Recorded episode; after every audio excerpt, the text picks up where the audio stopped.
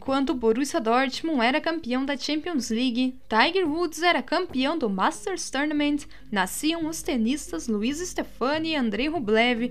Gustavo Kirten vencia pela primeira vez o torneio de Roland Garros em sua primeira final de Grand Slam na carreira, em 1997.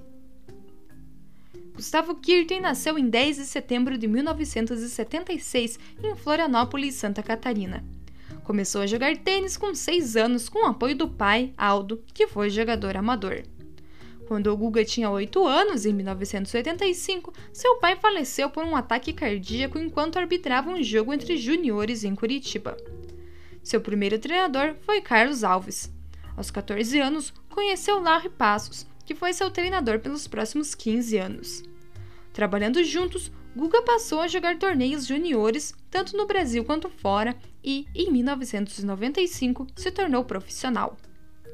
Em 1996, ele ajudou o Brasil a ganhar da Áustria na Davis Cup e chegar na primeira divisão da competição. Em 1997, depois de apenas dois anos como profissional, Guga se tornou o jogador número 2 do Brasil, atrás apenas de Fernando Meligeni. Naquele mesmo ano, Guga fez sua melhor campanha em um Grand Slam apenas na sua terceira tentativa. Em 96, ele havia disputado Roland Garros, mas parou na primeira rodada, e no começo de 97 foi para a Austrália e chegou até a segunda. Foi novamente em Roland Garros que Guga simplesmente fez uma bela campanha e chegou na final. Ele ainda não estava entre os 50 melhores do mundo e não era cabeça de chave. Estreou contra o tcheco do Zedel, passou pelo sueco Bjorkman e pegou o quinto cabeça de chave Muster. Nas oitavas de final, enfrentou o ucraniano Andrei Medvedev e venceu o confronto em cinco sets. Nas quartas de final, passou pelo cabeça de chave número 3, Kafelnikov. Nas semis, pegou o qualifier Felipe Devult e chegou na final para enfrentar o espanhol Sérgio Bruguera. Na final, Guga ganhou por 6-3, 6-4, 6-2. Esse, além de ser seu primeiro título em Grand Slam, também foi seu primeiro título na ATP. Ele derrotou os campeões das três últimas edições em Munster, Kafelnikov e Bruguera. Como consequência, ele subiu da posição 66 para número 15. Naquele ano, ele também chegou à final no Canadá, onde perdeu para Chris Woodruff e entrou no top 10 em agosto. Em 1998, Guga não conseguiu defender o título de Roland Garros, perdendo para Marat Safin na segunda rodada. Safin, no futuro, se tornou um dos maiores rivais do brasileiro. Ele venceu o ATP de Stuttgart, batendo Carol Cutira, e o ATP de Maiorca, vencendo Carlos Moyá. Os dois torneios foram no Saibro. Em 1999, Guga chegou na semifinal em Indian Wells, ganhou em Monte Carlo e Roma e chegou às quartas de final de Roland Garros. Ele também chegou nas quartas em Wimbledon, Cincinnati, Indianapolis e US Open. Esses resultados o colocaram no top 5. Foi o ano de 2000 que trouxe o auge da carreira do brasileiro.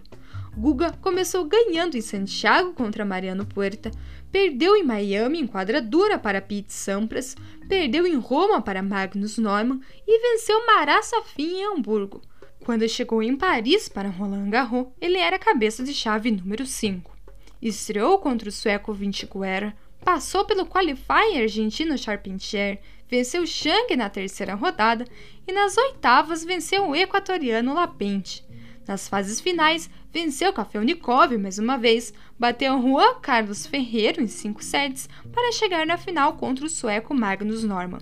Lá, Guga venceu por 6-2, 6-3, 2-6, 7-6, 8-6 para vencer seu segundo título de Grand Slam na carreira. Guga ainda ganhou em Indianápolis, batendo Safin na final e se classificou para o Finals, na época chamado de Masters Cup. Safin teve quatro chances para terminar o ano como número um, mas o brasileiro estava na sua melhor fase na carreira e no Finals bateu tanto Sampras como Agassi, esse na final, e foi o campeão, terminando o ano também como o número um do mundo. Guga quebrou um recorde de oito anos com tenistas dos Estados Unidos como número um no final do ano e também se tornou o primeiro sul-americano desde Guillermo Vilas em 77 e 78 a terminar no top 5 por dois anos seguidos. Em 2001, Guga continuou em forma. Ganhou na Argentina, em Acapulco, Monte Carlo e ficou com o vice em Roma, todos no Saibro. Em junho, como cabeça de chave número 1, Guga começou a campanha para defender o título de Roland Garros. Estreou contra Corea e pegou outro argentino em seguida, Cagliari.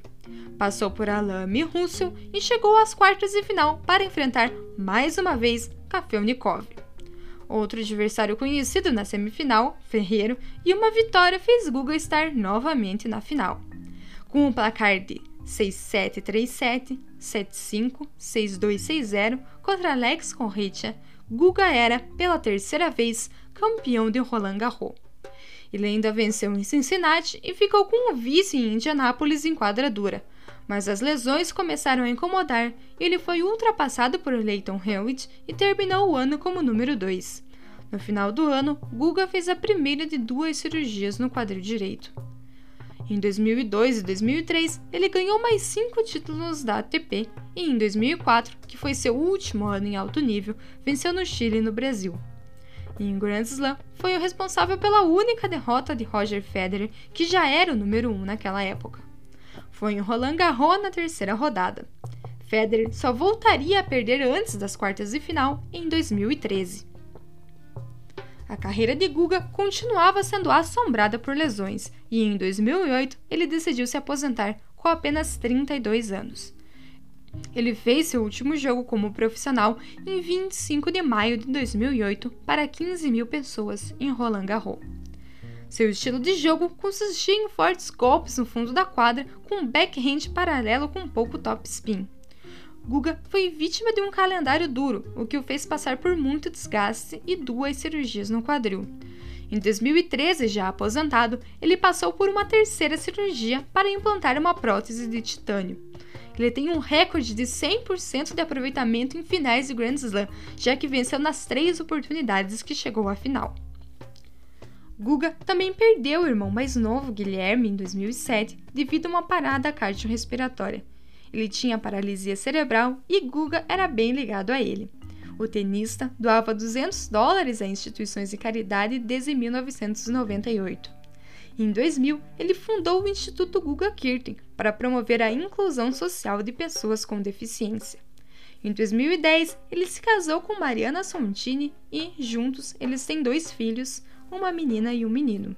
Ele venceu o Prêmio Brasil Olímpico em 1999 e foi eleito atleta do ano em 99 e 2000. Em 2010, ele ganhou o Felipe Chatrier Award pela contribuição ao tênis. Em 2012, foi nomeado ao Hall of Fame, se tornando o segundo jogador brasileiro a entrar na lista. A primeira foi Maria Esther Bueno. A quadra central do Rio Open foi renomeada em sua homenagem em 2016.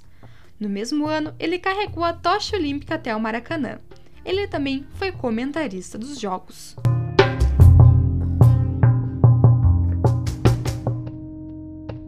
Na sua despedida em Roland Garros, Guga usou seu uniforme azul e amarelo, o mesmo de 1997, quando venceu seu primeiro título de Grand Slam na carreira. E em seu discurso após o jogo, disse, aspas, Isso é mais difícil do que ganhar Roland Garros para mim. É muita coisa inesperada, muita emoção. Antes de entrar na quadra, de uma hora para outra vieram todas as lembranças que o tênis me trouxe. A cada dia que passa, vejo que o tênis simboliza em minha vida. Eu amei este esporte, vivi intensamente os anos em que pude jogar meu melhor, vivi mais intensamente ainda os anos em que tive minhas maiores dificuldades. E hoje saio super feliz e satisfeito, muito orgulhoso por esse carinho que consegui conquistar.